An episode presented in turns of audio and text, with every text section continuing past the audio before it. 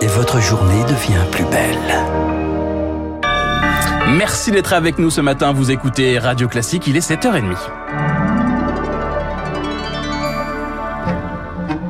La matinale de Radio Classique avec Baptiste Gabory. Et elle a une ce matin une pénurie d'agents de sécurité. Ne pas reproduire le fiasco de la Ligue des Champions en mai dernier au Stade de France, des supporters bloqués devant les entrées, des stadiers débordés. À moins de deux ans des Jeux Olympiques de Paris, Gérald Darmanin est auditionné aujourd'hui par la Commission des lois du Sénat, alors que le secteur peine à trouver des candidats Zoé Pallier. Sécuriser les stades, fouiller les spectateurs, filtrer les entrées des magasins, 30 000 agents doivent être mobilisés pour les Jeux Olympiques quand il en manque déjà 20 000 dans les entreprises française. Une pénurie qui date du Covid, note Cédric Paulin, secrétaire général du groupement des entreprises de sécurité privée. Un certain nombre d'agents de sécurité sont partis des entreprises, euh, sont allés dans d'autres secteurs. Il y a aussi un manque d'attractivité. Donc euh, ça, on travaille pour euh, essayer d'avoir des salaires qui se décrochent du SMIC. Donc on est en pleine négociation sur ce sujet. Le ministre de l'Intérieur veut donc faire appel à des étudiants pour compléter les équipes lors des JO. Les agents de Pôle emploi, eux, recontactent un à un les 10 000 vigiles sortis de la profession et détecte d'autres candidats potentiels parmi les demandeurs d'emploi, explique Stéphane Berger, directeur adjoint de Pôle emploi Île-de-France. L'autonomie, la réactivité, le travail en équipe, nous allons repérer avec le candidat ses compétences utiles sur le domaine de la sécurité. Une fois que ces prérequis sont remplis, nous avons euh, les moyens de proposer à des candidats d'entrer en formation. Chercher des candidats ou plutôt des candidates, Pôle emploi mise aussi sur la féminisation du métier pour répondre aux besoins et veut pousser des femmes à entamer une formation. Zoé Pallier, la question des salaires au cœur d'un conflit à la,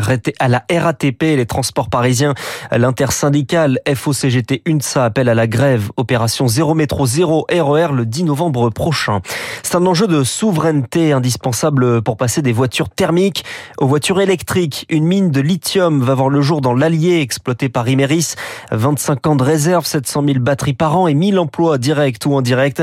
L'exploitation doit commencer d'ici 2027, Eric Koch, pour sortir de la dépendance à la Chine. Le lithium, c'est trois quarts d'une batterie. Au moment où l'objectif est de passer au 100% mobilité électrique, son exploitation devient hautement stratégique. Et en France, nous avons un Eldorado souterrain, explique Romain Millot du Bureau de recherche géologique et minière. Le lithium, il est localisé en bordure du massif central et dans le massif armoricain. Ces gisements, ils sont importants, plusieurs centaines de milliers de tonnes. Des réserves pour tenir des décennies et permettre de relocaliser en Europe. Aujourd'hui, le continent ne pèse que 3% des volumes mondiaux, mais en engloutit 20%. Autre avantage, une exploitation plus responsable. Préférable de produire localement avec des normes environnementales beaucoup plus strictes euh, que dans d'autres pays, au contraire du lithium d'Amérique du Sud, transformé en Chine pour revenir en Europe. Des normes plus élevées, c'est aussi un coût de production plus élevé. Imeris avance le chiffre de 7 à 9 euros le kilo.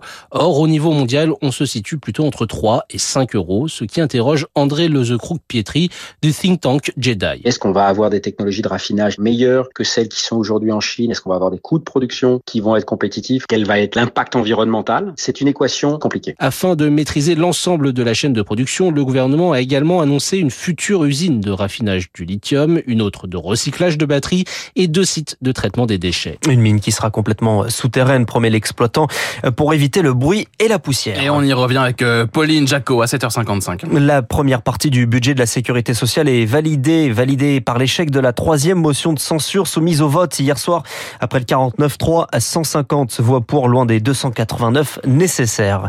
Dix femmes rapatriées de camps en Syrie mises en examen, remises à la justice à leur arrivée, c'était la semaine dernière.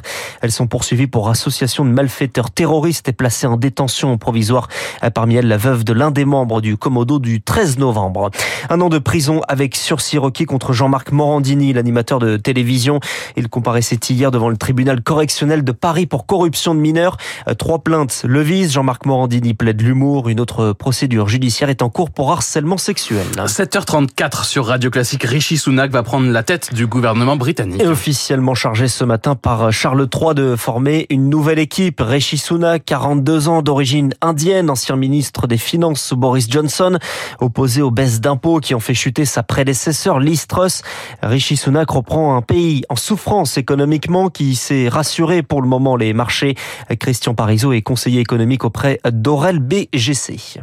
Maintenant, on va revenir peut-être sur une politique budgétaire beaucoup plus rigoureuse, mais ça veut dire aussi moins de soutien à l'économie anglaise. Et euh, on voit qu'il y a aujourd'hui énormément de problèmes. Il va falloir rassurer les marchés, rassurer aussi les Anglais hein, sur la capacité euh, de rebond de l'économie anglaise, qui est quand même aujourd'hui très impactée par la crise énergétique et par le Brexit. Donc, euh, on est sur une longue période d'incertitude dans les prochains mois sur comment relancer un peu cette croissance anglaise et puis surtout maîtriser cette inflation, cette inflation qui reste quand même obstinément forte au Royaume-Uni. Analyse recueillie par Eric Mauban et on y revient avec Sophie Peder du bureau parisien du journal britannique The Economist juste après ce journal dans les spécialistes.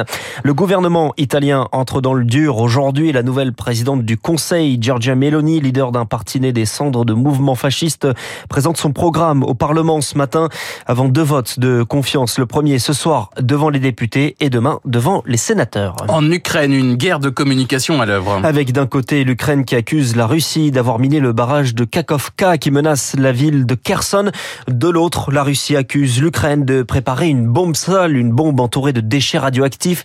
Deux accusations peu probables selon Michel Goya, ancien colonel de marine. C'est quelque chose qui fait peur et qui en réalité est peu probable d'emploi. L'accusation qui est portée aux Ukrainiens de préparer euh, des bombes sales absurde. On est dans la pure communication, de diabolisation de l'ennemi, ce qui peut avoir des effets pour légitimer son propre combat, pour salir l'image de l'ennemi. C'est une manière de détourner un peu l'attention, comme l'accusation de préparer la destruction du barrage de Kakovka. Hein. Ça relève du même champ de bataille euh, accusatoire. Je pense qu'on reste dans de la communication pure. Michel Goyajour par Marine Salaville, le président allemand Frank-Walter Steinmeier est arrivé ce matin en Ukraine. Visite maintes fois évoquée mais reportée en raison de tensions entre les deux pays. Quatre Palestiniens tués dans des raids israéliens en Cisjordanie, selon le ministère palestinien de la Santé. Résultat d'une opération contre, selon Israël, le quartier général et un atelier de confection d'armes d'un groupement de combattants palestiniens. Les finalistes du prix Goncourt sont connus aujourd'hui. Une annonce depuis Beyrouth, au Liban. Certains jurés ne sont pas du voyage pour des raisons de sécurité. L'un des auteurs encore en lice, Giuliano Daempoli, pour le match du Kremlin, est la star de l'info ce matin à 8h15, invité de Guillaume Durand. C'est un retour attendu, celui de Raphaël Nadal en congé paternité il va revenir sur les cours à Paris, au Masters 1000, qui commence lundi prochain. Il n'a pas joué depuis son double avec Roger Federer. C'était en septembre à Londres. Et le sport, c'est également le football et la Ligue des Champions. Match sous haute sécurité ce soir à Paris entre le PSG et le club israélien du Maccabi Haïfa avec 1000 policiers mobilisés. Merci beaucoup Charles Bonner. On vous retrouve Charles à 8h30 pour le rappel des titres. Il est 7h37 sur Radio Classique. Rishi Sunak nommé premier ministre britannique. C'est ce matin et on en parle dans un instant avec Sophie Peder, chef du bureau parisien du journal britannique The Economist.